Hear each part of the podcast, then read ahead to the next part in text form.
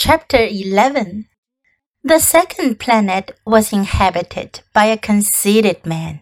Ah, ah, I am about to receive a visit from an admirer, he exclaimed from afar when he first saw the little prince coming. For to conceited men, all other men are admirers. Good morning, said the little prince. That is a queer hat you're wearing. It is a hat for salutes, the conceited man replied. It is to raise in salute when people acclaim me. Unfortunately, nobody at all ever passes this way. Yes, said the little prince, who did not understand what the conceited man was talking about. Clap your hands, one against the other, the conceited man now directed him. The little prince clapped his hands.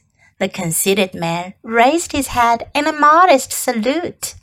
This is more entertaining than a visit to the king, the little prince said to himself, and he began again to clap his hands one against the other.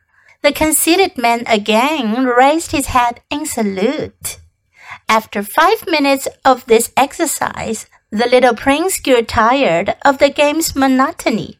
And what should one do to make the head come down? he asked.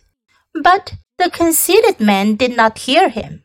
Conceited people never hear anything but praise. Do you really admire me very much? he demanded of the little prince.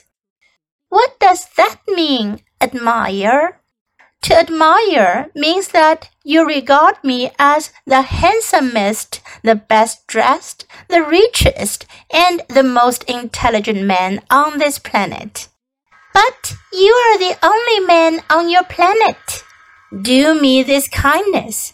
Admire me just the same.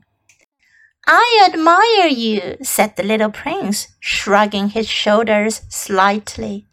But what is there in that to interest you so much? And the little prince went away. The grown ups are certainly very odd, he said to himself, as he continued on his journey.